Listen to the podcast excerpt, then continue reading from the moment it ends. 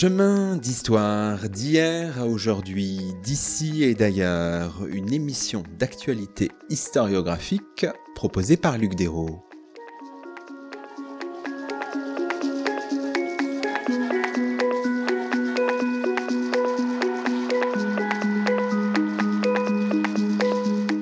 Bonjour à toutes et à tous, c'est le 166e numéro de nos chemins d'histoire, le 7e de la cinquième saison, et nous avons la joie d'accueillir à notre micro Paulin Ismar. Bonjour à vous. Bonjour. Paulin Ismar, vous êtes professeur d'histoire grecque à Aix-Marseille Université et vous publiez aux éditions du Seuil dans la collection L'univers historique un ouvrage intitulé Le miroir d'Oedipe, penser l'esclavage Aujourd'hui, nous poursuivons le dialogue avec Paulin Ismar, qui revient pour la quatrième fois dans nos chemins, en prêtant attention aux discours ou aux récits à l'insu desquels la pensée grecque de l'esclavage se déploie, pour reprendre les mots de l'auteur. Alors revenons peut-être au début de l'émission, Paulin Ismar, sur la genèse du livre et sur son articulation avec les ouvrages précédents. On rappelle pour nos auditeurs que vous avez publié La démocratie contre les experts, les esclaves publics en Grèce ancienne, c'était en 2015, un ouvrage qui est maintenant disponible dans un format poche depuis 2021. Vous avez publié La cité et ses esclaves, institution, fiction, expérience, c'était en 2019. Et vous avez co-dirigé Les mondes de l'esclavage, une histoire comparée, paru en 2021. Vous dites c'est une chose d'écrire l'histoire de l'esclavage en Grèce ancienne en étudiant ses fondements légaux, les ressorts de son économie, ou en documentant le rôle crucial joué par les esclaves eux-mêmes au cœur des sociétés. Ce travail est indispensable et je m'y suis déjà consacré par le passé.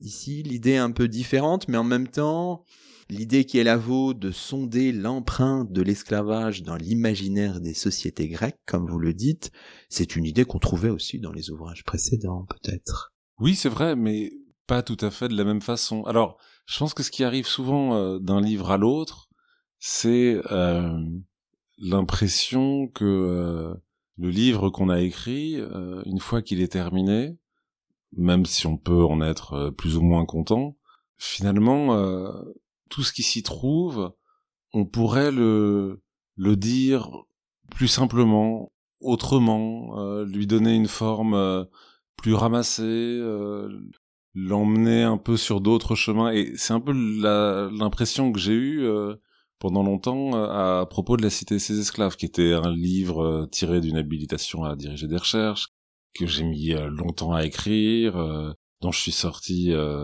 épuisé et un livre, euh, je pense, euh, dense euh, d'histoire grecque.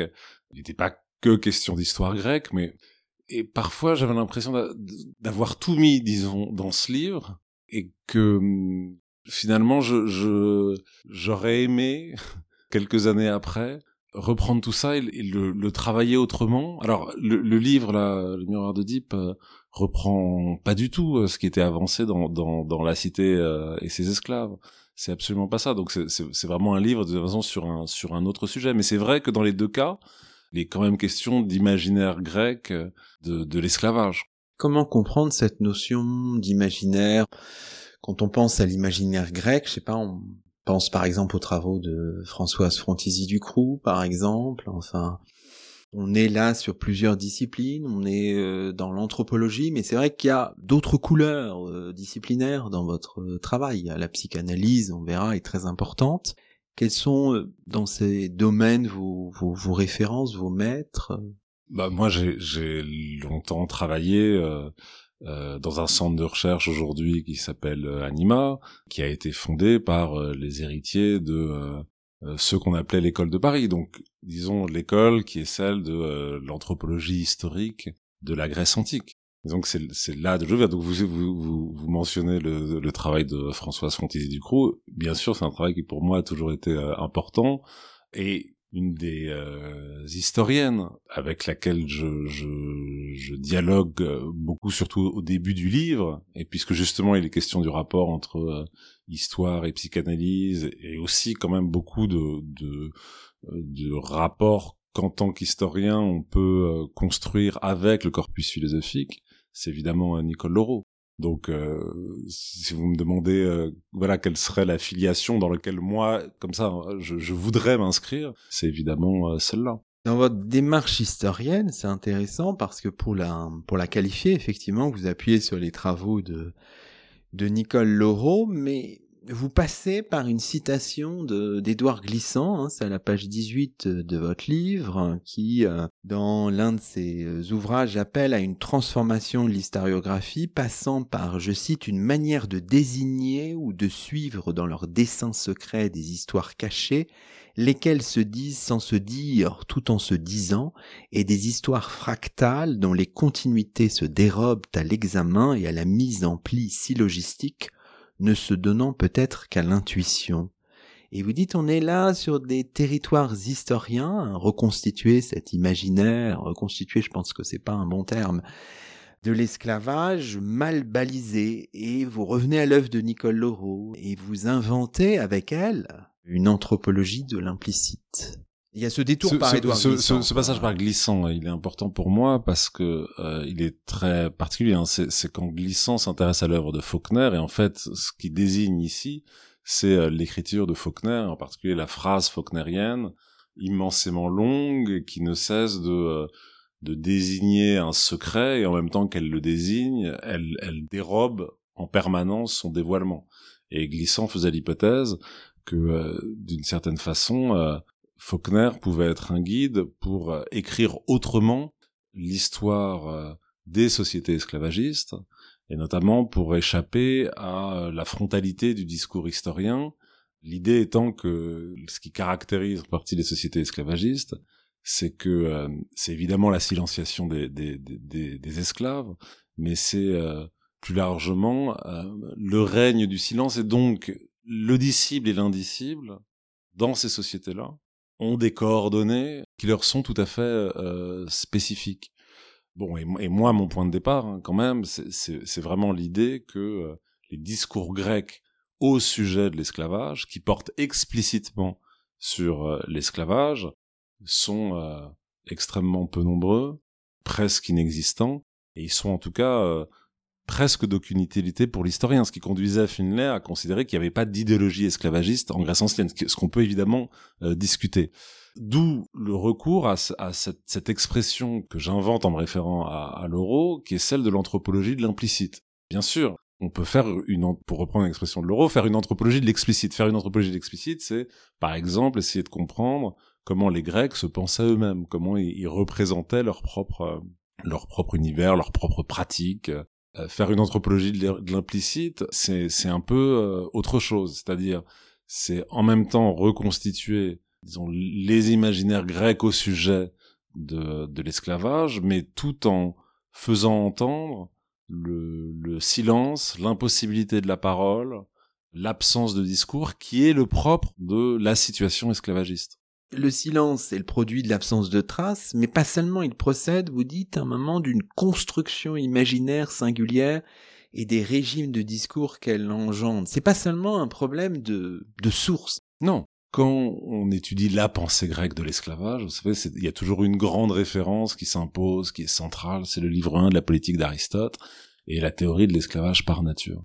J'y oppose, si vous voulez, un autre type d'approche qui serait justement de partir de la République de Platon l'autre monument par excellence de la philosophie politique euh, grecque. Et dans la République de Platon, ce qui est fascinant, c'est que il est jamais question d'esclaves.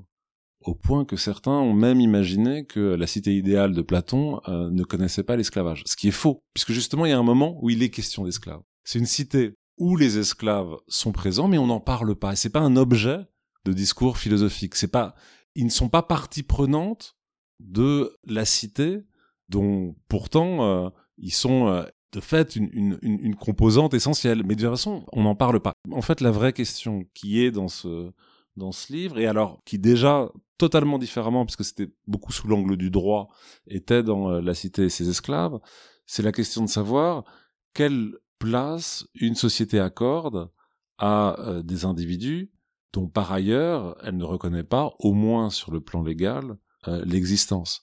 Comment inscrire dans le monde ceux qui ont pour caractéristique d'être excrit, c'est de, ne pas donner lieu à justement une forme d'inscription. C'est ce rapport qui a à voir avec euh, la question évidemment de euh, de l'absence, de la non-personne, etc., qui traverse le livre. Il y a quelque chose du point de vue de la démarche historienne de presque vertigineux, Paulin Ismar, parce que quand on est devant tant de, de silence, euh, d'implicite, d'absence, comment fait-on pour dire quelque chose? Moi, ce que j'essaie de faire dans ce livre, c'est retrouver des textes parfois des textes qui sont très connus et qui ne sont pas travaillés par les historiens de l'esclavage, qui sont presque délaissés par les historiens de l'esclavage parce que la question de l'esclavage ne s'y impose pas frontalement. Et pourtant, j'essaie de montrer que ces textes ne cessent de parler latéralement, obliquement, presque à leur insu, où on pourrait dire euh, de façon symptomale, hein, pour reprendre une expression des années 70, ces textes ne cessent en réalité de parler de l'esclavage. L'esclavage est partout. Et ça, c'est le propre, de toute façon, d'une société esclavagiste. Hein. Dans une société esclavagiste, et une grande partie des sociétés grecques, euh, à partir euh, de, de l'époque classique ou hellénistique, sont des sociétés esclavagistes, l'esclavage imprègne toutes les dimensions. L'esclavage est partout. Et, et, en fait, on peut le, le voir et le faire affleurer dans une série de textes auxquels, a priori, on ne pense pas et, et, et que les historiens de l'esclavage ont tendance à, à, à négliger.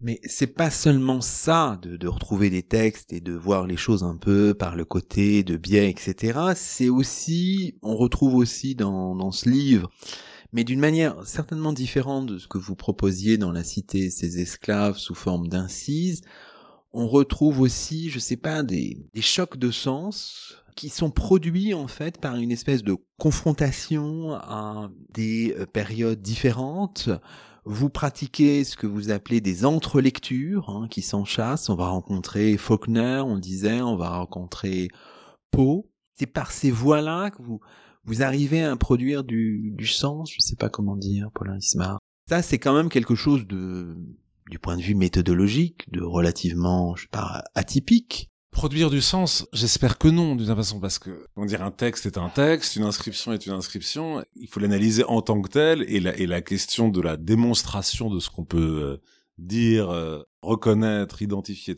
reste euh, toujours la même. Alors, par exemple, vous, parliez de Faulkner. Pourquoi est-ce que, à un moment, je pratique, moi, ce que j'appelle une entrelecture? C'est pour une raison très simple, c'est que il est question d'Oedipe. Et évidemment, s'avancer aujourd'hui même en helléniste, vers euh, la pièce de Sophocle, euh, c'est forcément, qu'on le veuille ou non, y aller avec euh, un, savoir ou un pré-savoir ou un savoir mal foutu au sujet de la légende, disons, freudienne, ce que Freud a fait de, de il y a un débat qui existe depuis très longtemps entre la psychanalyse et les hellénistes au sujet de Diproie, les hellénistes reprochant évidemment à raison à la vulgate freudienne, disons, d'avoir négligé des aspects très importants de, la, tragédie de Sophocle. Mais dans les deux cas, et ça me semble euh, vraiment euh, frappant, l'importance de la, figure de l'esclave et de la question de l'esclavage dans toute sa plus grande généralité au cœur de la tragédie de Sophocle est quand même passée sous silence. Et moi, j'ai eu besoin, de toute façon, pour la voir, et donc pour aussi pour la raconter au lecteur, de passer par d'autres textes. Et c'est ça que j'appelle des, des, des entrelectures.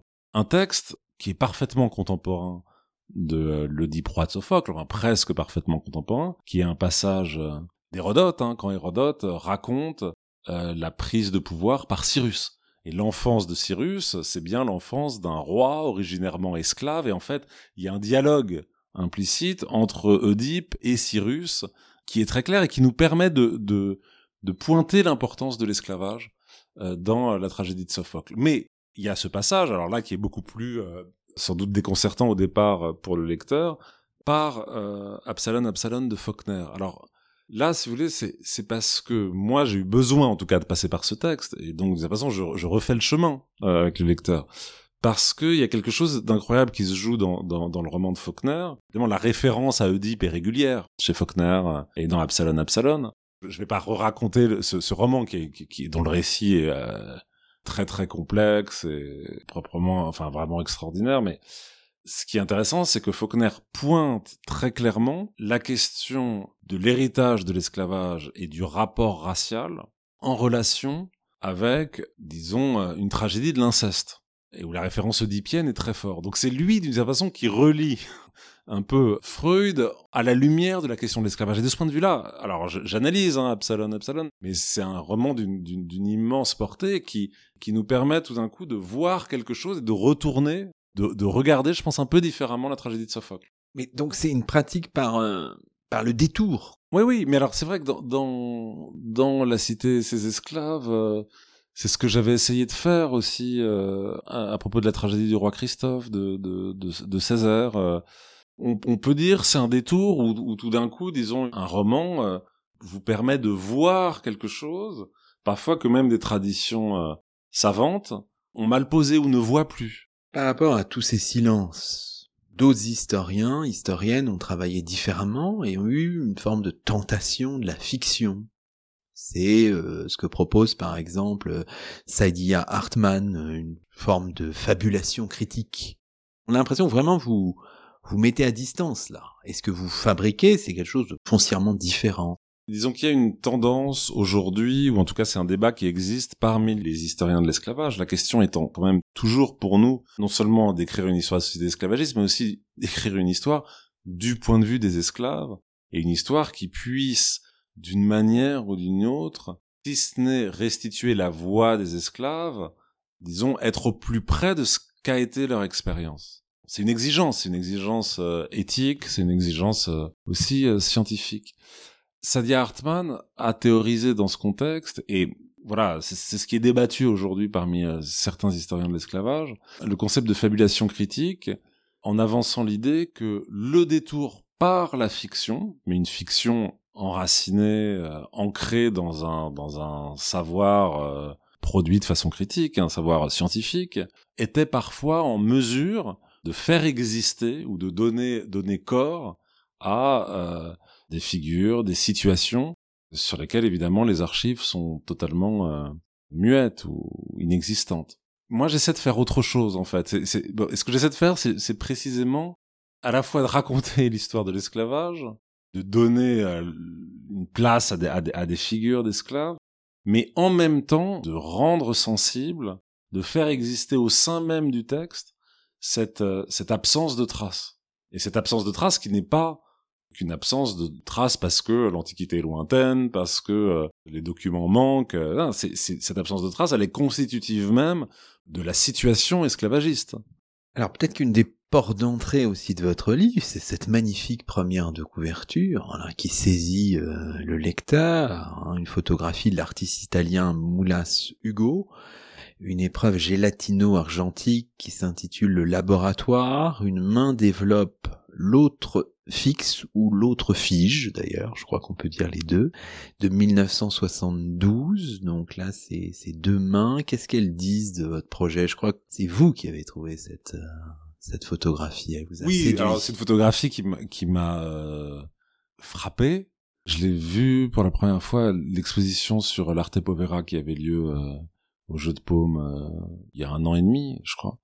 Mais elle me frappe encore, je, ne l'explique pas très bien.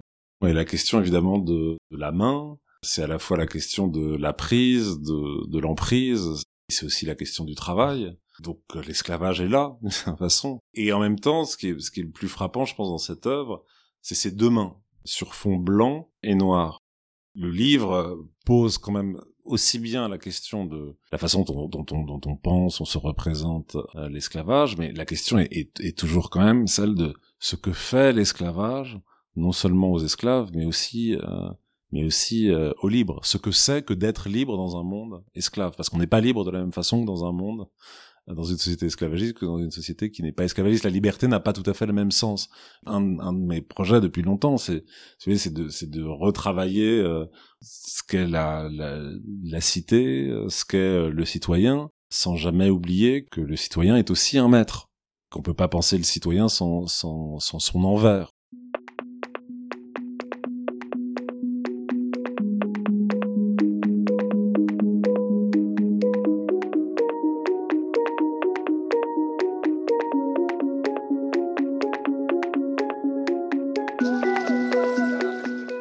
Écoutez Chemin d'Histoire, une émission d'actualité historiographique. Aujourd'hui, Luc Desros s'entretient avec Paulin Ismar, professeur d'histoire grecque à Aix-Marseille Université. Paulin Ismar qui signe aux éditions du Seuil un ouvrage intitulé Le miroir de Deep, Penser l'esclavage.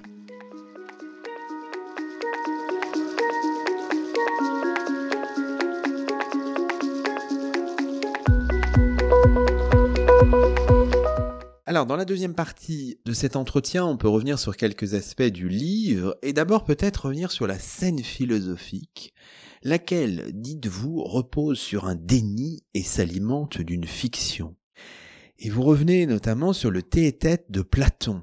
Vous partez d'abord d'une anecdote rapportée par Platon, le rire d'une esclave thrace, face au mathématicien et philosophe Thalès de Milet, qui, à force de regarder le ciel et les étoiles, serait tombé dans un puits. La philosophie apparaît comme une activité qui s'épanouit sous et contre le rire des esclaves. L'anecdote, euh, en fait, est intéressante pour vous, Paulin Ismar, parce qu'elle s'inscrit dans le cadre d'une célèbre digression où Socrate défend la place qui revient aux philosophes. Et on est face à deux cœurs, le cœur des philosophes qui disposent d'un temps libéré de, de toute contrainte, hein, c'est le privilège de la scolée, dans l'ignorance du monde social, et le cœur des hommes engagés dans le fonctionnement ordinaire de la vie démocratique, qui sont finalement eux-mêmes ravalés au rang d'esclaves. Vous dites, le peuple des orateurs de l'agora a pour vrai visage, en somme, une esclave Comment comprendre cette, euh, cette anecdote et cette digression? Elle est vraiment structurante dans votre livre. Hein. Vous commencez le premier chapitre par ça. Ce qui m'intéresse dans cette, euh, dans cette digression, c'est le fait que le, la position du philosophe, du cœur philosophique dans la cité, dans son opposition radicale, alors là où il y a un jeu de miroir à l'égard de euh, tous les citoyens, tous ceux en tout cas qui peuplent l'agora, est formulé à travers la métaphore esclavagiste, puisque c'est l'opposition entre euh, les hommes les plus libres qui puissent exister, qui sont les philosophes, et les citoyens qui sont assimilés, et là il y a évidemment une, une subversion, euh, une transgression très forte euh, du texte platonicien, comme des esclaves. Ce qui est par ailleurs, si vous voulez, très fascinant à l'intérieur de cette digression, c'est ce passage précis dans lequel le philosophe, pour être pleinement philosophe, explique Socrate, doit non seulement ignorer le monde social dans lequel il vit et qui rend possible la scolée, qui permet l'exercice de la philosophie, mais il doit ignorer cette ignorance. Il doit ignorer qu'il l'ignore. Il y a une espèce d'ignorance au carré qui est quand même très étonnante pour euh, euh, Socrate lui-même, qui, qui ne sait qu'une chose, c'est qu'il ne sait rien. Et Bourdieu l'avait vu, il y a quand même au cœur de la pratique philosophique quelque chose qui est clairement posé comme une opération de, euh, de déni, de démenti au sens, euh, au sens euh, freudien. Non seulement il faut ignorer le monde social dans le, qui rend possible l'activité philosophique, mais il faut ignorer qu'on l'ignore. Mais ce monde social est le monde social tel qu'il est fabriqué par la situation esclavagiste elle-même. C'est là que l'esclavage en fait est absolument central. Et alors j'essaie de suivre toute une ligne à l'intérieur, disons, de, de, de traditions philosophiques qui remontent essentiellement au IVe siècle athénien, pour essayer de réfléchir à ce lien entre la pratique philosophique, la liberté philosophique qui s'épanouit et qui passe par euh, la scolle et euh, l'esclavage. Justement, à ce moment-là, vous, le citiez, vous évoquiez, il y a un, dialogue avec Bourdieu, un petit moment d'égo, euh, d'égo histoire, même dans le livre, vous vous souvenez avoir insisté à la fin des années 90 à une conférence de Bourdieu qui vous a marqué, vous avez essayé de retrouver le texte, vous n'avez pas réussi, etc. Pourquoi est-ce que c'est important pour la philosophie même de Bourdieu et en quoi ça vous a nourri, vous? Non, ça m'a nourri beaucoup ce que j'ai cru entendre ce jour-là de Bourdieu. D'abord, la digression était tête a obsédé Bourdieu. Depuis euh, les années 60 jusqu'aux méditations pascaliennes, il n'a pas cessé de revenir à ce texte. Parce qu'il y a vu a raison. Enfin, sa, lecture est, magnifique. Hein. Il y a vu la formulation claire, explicite de ce qu'il appelait l'illusion scolastique, dans ce principe de la double ignorance hein, euh, défendu par euh, par Socrate. Mais Bourdieu, il voyait une opposition entre la logique de la théorie et la logique de la pratique.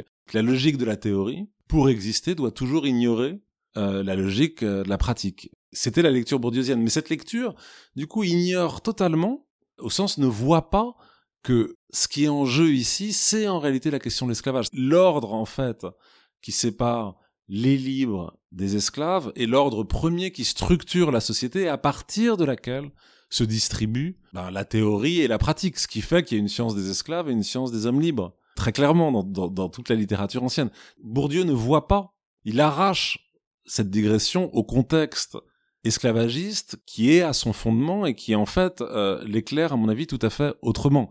Et c'est exactement à ce texte, d'une certaine façon, que répond Aristote dans la politique, dans un passage qui est tout à fait stupéfiant, où Aristote pose explicitement le fait que pour être pleinement un citoyen et un philosophe, évidemment, il faut être un maître. Il faut être un maître au sens où il faut avoir des esclaves dont on, auxquels on, confie euh, la gestion de, euh, de ses propriétés, la gestion de son oikos, de sa maison, etc.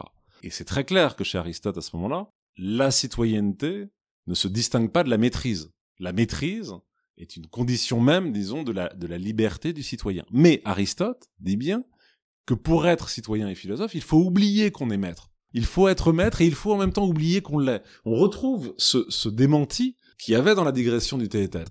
Alors moi, une, anecdote ancienne, qui pour moi d'une importance considérable dans ce récit, c'est la fondation de l'Académie de Platon. C'est-à-dire le fait tout simplement que quand l'Académie de Platon est fondée en 387, elle est fondée, disons, il y a toute une tradition textuelle qui insiste sur, sur cet événement, elle est fondée grâce à l'argent qui correspond au rachat de Platon esclave. Platon a été fait esclave en Sicile, il avait été vendu sur un marché euh, à Égine, il avait été racheté par Anicéris euh, de Cyrène, et puis des proches de Platon avaient voulu rembourser Anicéris de Cyrène. Anicéris avait refusé ce remboursement, et cet argent avait permis de fonder, d'acheter les murs de l'Académie.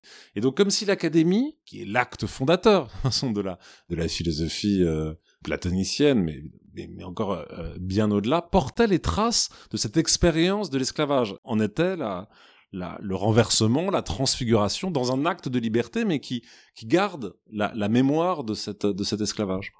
Dans votre ouvrage, vous poursuivez la réflexion euh, avec Aristote plutôt dans le chapitre 5, en fait, c'est un peu plus loin, vous y revenez, et vous revenez sur la politique, sur la manière dont Aristote, euh, je sais pas, réfléchit à l'esclavage, pense l'esclavage peut-être, et vous dites, bah, l'esclave, selon Aristote, fait partie de la vie de son maître, il en est à la fois un instrument et un de ses organes. Cela définit, dites-vous, fatalement la possibilité d'une indistinction entre l'un et l'autre qui subvertit les formes traditionnelles du pouvoir. Pointe une espèce de, je sais pas, d'angoisse un peu sourde, enfin, de, menace d'une cité qui pourrait potentiellement être livrée à des êtres sans, sans identité. Et là, dans votre, je sais pas comment dire, hein, dans votre méthodologie, les choses prennent sens parce que vous mettez en résonance la politique et l'interprétation des rêves d'Artémidore de Daldis, un traité du, deuxième siècle de notre ère.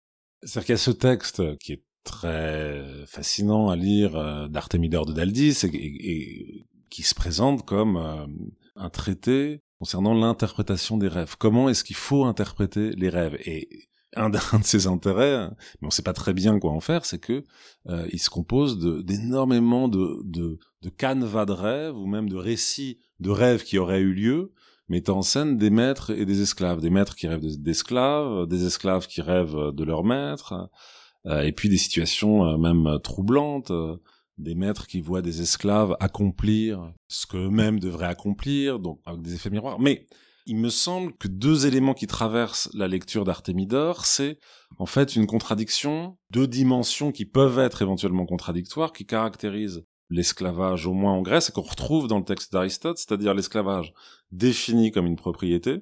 Et donc chez Artémidore, euh, quand vous euh, rêvez de certains de vos biens, euh, en fait, ce sont les esclaves qui sont désignés par euh, par ces biens dont vous rêvez, et c'est comme en ce sens-là qu'il faut l'interpréter. Ou inversement, vous rêvez de vos esclaves, et ça désigne de manière plus générale vos biens. Là, la, la réification de l'esclave, de toute façon, est, évidemment très explicite. Donc l'esclave est un bien, il est une chose. Et en même temps, et le texte d'Aristote, quand, quand il doit définir le concept d'esclave dans la première, dans, la, dans le premier livre de la politique, ne cesse de de se battre de toute façon avec avec ça.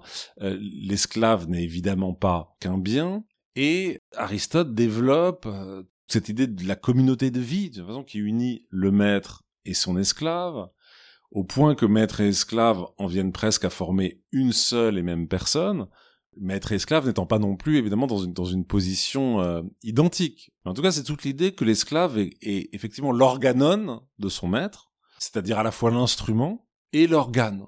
Ce schéma d'incorporation, on le retrouve très régulièrement chez Artémidore, dans les rêves. C'est-à-dire Artémidore explique que quand vous rêvez euh, de vos pieds, en fait, c'est qu'il se passe des choses concernant vos esclaves. Quand vous rêvez euh, de vos genoux, ça peut être plutôt euh, les affranchis, mais, mais enfin il y a une discussion. Alors on parlait d'une main tout à l'heure. Bah, Artemidor explique que si vos doigts apparaissent dans vos rêves, euh, c'est que euh, en réalité euh, ça désigne vos esclaves.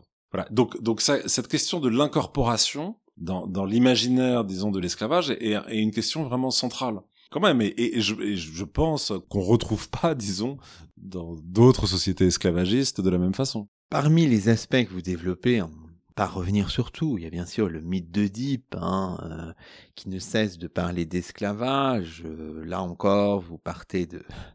Vous avez comme point de départ la lecture de Freud. On peut rappeler euh, ces phrases un peu définitives. Hein. Le roi Oedipe, qui a tué son père Laios et épousé sa mère Jocaste, n'est que l'accomplissement d'un désir de notre enfance. Vous revenez sur la pièce de Sophocle, dit proie, et sur la place en particulier du berger, l'esclave berger qui sauve euh, Oedipe, finalement adopté par Polybe et euh, Mérope, le roi et la reine de, de Corinthe. Et vous dites que l'esclave semble incarner à la fois l'envers et la part insu du roi Oedipe. C'est une jolie formule que vous avez, page 64. Qu'est-ce que ça veut dire exactement?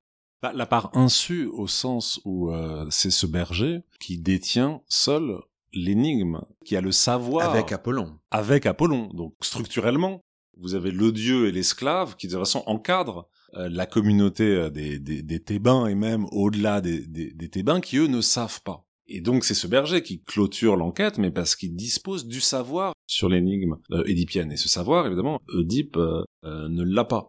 Mais il y a, y a aussi effectivement un, jeu de miroir euh, très fort, hein, où on retrouve certains verbes énoncés par Oedipe qui sont répétés par le berger, etc. Et puis il y a tout un passage à la fin de la, de la, de la tragédie où c'est vraiment un cœur à deux têtes qui se répondent. Donc, donc il y a un effet d'identification parce que ce qui les réunit tous les deux, c'est à la fois l'esclave et, euh, et le roi qu'est Oedipe, c'est une absence de savoir sur leur filiation. Et c'est bien en ça qu'il y a cette angoisse qui traverse toute la pièce, où Oedipe, à plusieurs reprises, se demande, alors au début c'est une angoisse, à un moment ce serait plutôt peut-être la meilleure des solutions finalement, s'il n'est pas un esclave. Ce qui est à l'arrière-plan de tout ça dans la pièce, c'est vraiment ce que et c'est une question, je pense, très importante pour les Athéniens au 5 siècle, c'est celle de savoir ce que l'esclavage, à partir du moment où Athènes devient une vraie société esclavagiste, ce que l'esclavage fait à l'ordre des lignées. Ce que l'esclavage fait à la filiation. Parce que l'esclavage bouleverse, transgresse les, les, les, règles traditionnelles, la façon dont, dont les familles et euh, dont les lignages s'organisaient dans la cité. Un autre chapitre, hein, on est obligé d'aller un petit peu vite, un autre point que vous développez, sur lequel vous revenez, c'est la question des origines pélagiennes de l'esclavage. Alors ça, c'est vraiment un chapitre tout à fait euh, passionnant.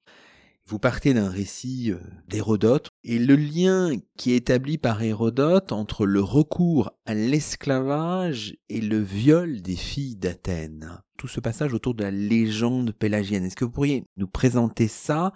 Parce que pour prolonger ce récit, vous réfléchissez vraiment sur la question de l'altérité dans la, dans la cité démocratique, oui, oui, enfin parce que ce récit, en fait, c'est euh, un des très rares récits dont on dispose qui se présente comme une étiologie de euh, la naissance de l'esclavage en Grèce, puisque Hérodote nous explique qu'à une époque très très ancienne, sur le territoire de l'Attique coexistaient les Athéniens et ce peuple assez mystérieux, mais euh, très présent euh, chez un nombre considérable d'auteurs, que sont les Pélages. Leur relation était euh, pacifique, jusqu'au jour où les Pélages ont entrepris d'assaillir sexuellement les jeunes filles d'Athènes qui euh, partaient chercher de l'eau euh, à la grande fontaine de la cité, la fontaine aux neuf bouches, l'Anéachronos. Et explique Hérodote, à cette époque-là, les Athéniens ne pratiquaient pas l'esclavage. Sous-entendu, après cet événement-là, qui ouvre une partie de l'histoire athénienne, ils sont, sont venus à pratiquer l'esclavage. Ce qui expliquerait le recours à l'esclavage, c'est la question de l'immunité des corps féminins, l'immunité des corps des jeunes filles d'Athènes. Et c'est toute la question de l'articulation entre logique de genre et développement de l'esclavage, euh, à la fois à l'époque archaïque et encore euh, au début de, de l'époque classique. Mais c'est intéressant parce que c'est pas, c'est pas l'esclavage n'est pas défini d'abord comme un régime de mise au travail qui permettrait euh, d'enrichir les Athéniens. C'est pas ça dont il est question. Ce dont il est question, c'est de préserver la pureté du corps des jeunes filles d'Athènes. Il y a toute cette dimension-là, si vous voulez, que j'interroge. Et en même temps, dans le texte, moi, ce qui me, mais j'ai mis du temps en fait à le, à le comprendre et à, à, bien le mettre en évidence. C'est qu'en fait, il faut faire un long travail pour comprendre qui sont les Pélages. Euh, et les Pélages, peuple très mystérieux, qui de toute façon c'est un peuple qui n'a pas de coutumes propres, qui n'a pas de localisation géographique spécifique. En tout cas, ils sont partout. Si vous prenez les, auteurs anciens, les Pélages sont tantôt en Thessalie, ils sont évidemment à Lemnos, on les retrouve en Arcadie. Enfin, ils peuvent être un peu partout. Ils n'ont pas d'identité propre, mais en fait, on voit bien qu'à chaque fois, il s'agit de penser un rapport d'altérité, mais aussi à chaque fois de penser ce qu'ont été d'autres, d'autres que les Grecs, à une époque très ancienne, qui ressemblaient beaucoup aux Grecs et dont les Grecs se sont arrachés pour devenir pleinement Grecs. Et dans le récit d'Hérodote, ces autres, par excellence que sont les Pélages, bah c'est ceux précisément avec qui on fait la guerre, avec qui en même temps on échange des femmes, hein, c'est-à-dire qu'il peut y avoir des formes de convention matrimoniale. Alors là, qui sont transgressées par cet acte de viol commis par les Pélages. Voilà, c'est cette figure de l'altérité au sens vraiment hostile, c'est-à-dire l'autre à qui on fait la guerre et qu'on peut accueillir potentiellement comme un autre. Et précisément le texte d'Hérodote en fait met en scène l'existence de deux formes d'altérité, parce que les esclaves, ce ne sont pas du tout ces autres-là. C'est des autres qui sont totalement différents. C'est des autres qu'on ne symbolise pas, dont on ne raconte pas l'histoire, qui n'ont pas d'origine, euh, et sur lesquels évidemment ni la guerre ni euh, l'échange des femmes n'est possible. Euh, c'est en ça que c'est de façon les autres de l'autre par excellence qu'est le, le, le, le, pélage. Donc il y a cette réflexion autour de, de différentes formes d'altérité qui me semble très très intéressante. Mais précisément ces esclaves qui vont remplacer les jeunes filles d'Athènes pour aller chercher l'eau à la fontaine, on raconte pas leur histoire, on les représente pas. C'est pas la peine. Vous dites, page 85, et nous ne saurons jamais rien des esclaves qui ont remplacé les femmes d'Athènes pour aller chercher de l'eau à la fontaine aux neuf bouches, comme s'il n'y avait rien à en savoir et rien à en dire. Alors on peut terminer peut-être notre réflexion en revenant sur une forme de tension. Vous revenez notamment dans votre dernier chapitre hein, sur la mort sociale, un concept euh, porté notamment par le le sociologue Orlando Patterson, l'esclave, c'est un être mort, dites-vous, qui n'a pas cessé de vivre. Et ce concept de mort sociale a été assez discuté euh, tout de même parce que certains historiens, certaines historiennes ont dit il faut pas oublier l'expérience des esclaves eux-mêmes. Il faut malgré tout essayer de retrouver, même si c'est, euh, je ne sais pas, une quête impossible peut-être, leur euh, leur voix. Oui, c'est-à-dire que le, c'est tout un débat qui existe parmi tous les historiens de l'esclavage autour du travail de Patterson, auquel on reproche parfois, notamment à travers l'emploi de la notion de mort sociale, on lui reproche de négliger disons le rôle euh, actif, l'agentivité des esclaves dans les sociétés, au sein des sociétés dont ils ont été évidemment les, les, les principales victimes et dont ils ont été aussi des, des, des acteurs euh, importants.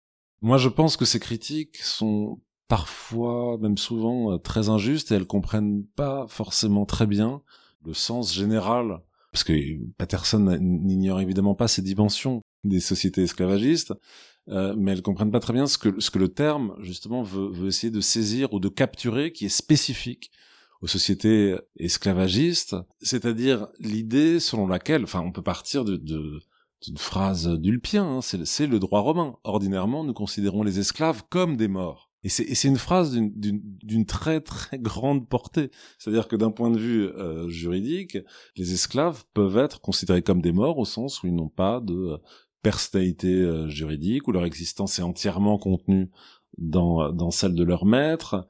Évidemment, ça ne dit pas la réalité, ça ne dit pas toute la réalité, mais ça décrit quand même une économie symbolique qui est aussi en partie une économie matérielle dans laquelle euh, ces sociétés vivent avec des individus qui, d'une façon, sont déjà morts et qui pourtant continuent de vivre. Et là, il y a une forme, d'une façon, de, de vie par-delà la mort. C'est un thème, je veux dire, qu'on retrouve dans, dans, dans l'imaginaire de, de, très nombreuses sociétés euh, esclavagistes, euh, anciennes, euh, modernes, et qu'il faut essayer de, de, de, de saisir, de, de, caractériser. Évidemment, alors, vous voyez, les anthropologues qui, qui, qui ont travaillé sur la zombification, sur le phénomène zombie, euh, on réfléchit euh, en ces termes-là. La zombification, c'est une figuration de l'esclavage. Euh, c'est très très clair. Alors moi, j'essaie d'interroger cette, cette forme de vie par-delà la mort, cette indétermination entre la mort et la vie, à travers un certain nombre de, de, de textes grecs qui, à mon avis, pointent aussi cette, cette question au sujet de certains esclaves. L'idée étant que il y a effectivement dans l'esclavage un, savoir du, du passage entre la mort et la vie, la transgression entre la vie et la mort, qui est tout à fait euh, spécifique, qui est lié à ce statut, qui évidemment n'a rien à voir avec l'immortalité, c'est tout à fait autre chose, c'est la possibilité de transgresser la barrière entre la vie et la mort, et que certains textes méditent à leur façon. Alors on arrive à la fin de cette, euh, cette émission, Paulin Ismar, c'est la question un peu traditionnelle hein, dans, nos, dans nos chemins d'histoire. Donc là, c'est votre troisième livre euh, personnel sur les esclaves, le quatrième si on intègre la somme que vous avez euh, dirigée. Est-ce que vous allez euh, cheminer dans les prochains mois, dans les prochaines années, toujours sur cette question? Ou est-ce que vous allez faire un pas de côté? Ou est-ce qu'on est encore dans les je sais pas dans le brouillard un petit peu? Non, là pour l'instant je suis dans le je suis dans le brouillard. Mais c'est vrai que oui oui oui tout à fait c'est bien. Disons il y a des corpus ou il y a des euh, des auteurs que dans lesquels j'ai envie de, de de me replonger, il y a des questions mais tout ça qui parfois sont sont encore dans le très étroitement liés à à, à la dimension esclavagiste des sociétés anciennes. Parfois euh, j'ai envie de de, de m'intéresser à d'autres choses. Pour l'instant, euh, je je sais pas très bien, mais pour revenir au tout début de notre entretien, très souvent, c'est quand même le sentiment de manque par rapport au livre précédent, vous voulez, qui nourrit le, le livre suivant. C'est-à-dire quelque chose que vous avez vu et que vous avez l'impression de pas avoir pu trouver, vous n'avez pas trouvé le bon mot pour pour euh, l'expliciter. Vous avez, il vous a, il vous a manqué quelque chose pour bien le comprendre et bien le saisir. Et je doute pas que ça, va, bientôt arriver. Ça, va bientôt arriver. Très bien. Merci beaucoup, Paulin Ismar. Merci à vous. C'est un grand plaisir de venir euh, dans votre émission. Effectivement, non mais c'est la quatrième fois quand même, et à chaque fois c'est vraiment, je trouve qu'on a des discussions euh, très rares de, de, pouvoir discuter aussi aussi bien de, de, aussi aussi précisément et avec une, une telle intensité de de d'un travail historien. C'est vraiment formidable. Merci. Merci beaucoup. Merci. Et c'est ainsi que se termine le 166e numéro de nos chemins d'histoire le septième de la cinquième saison Aujourd'hui, nous étions en compagnie de Paulin Ismar, professeur d'histoire grecque à Aix-Marseille Université, auteur aux éditions du Seuil d'un ouvrage aussi dense que passionnant, vous l'aurez compris, un livre intitulé Le miroir d'Oedipe, Penser l'esclavage. Toutes nos émissions sont disponibles sur la plateforme SoundCloud et sur le site chemindhistoire.fr avec un S à chemin. À très vite pour un nouveau rendez-vous radiophonique. Que la force historienne soit avec vous. Extrait de la pièce de Sophocle Oedipe roi, vers 1076-1081, Oedipe s'adresse au cœur et évoque la reine Jocaste qui vient de quitter la scène. Que tous les malheurs éclatent. Pour moi, ce que je voudrais toujours, c'est voir mon origine, aussi basse soit-elle. Elle, Jocaste, peut-être, orgueilleuse comme une femme, elle a honte de ma ville naissance qui m'appartient. Mais moi, je me considère le fils de la fortune. Ce qu'elle donne est bien, je n'en serai pas déshonoré.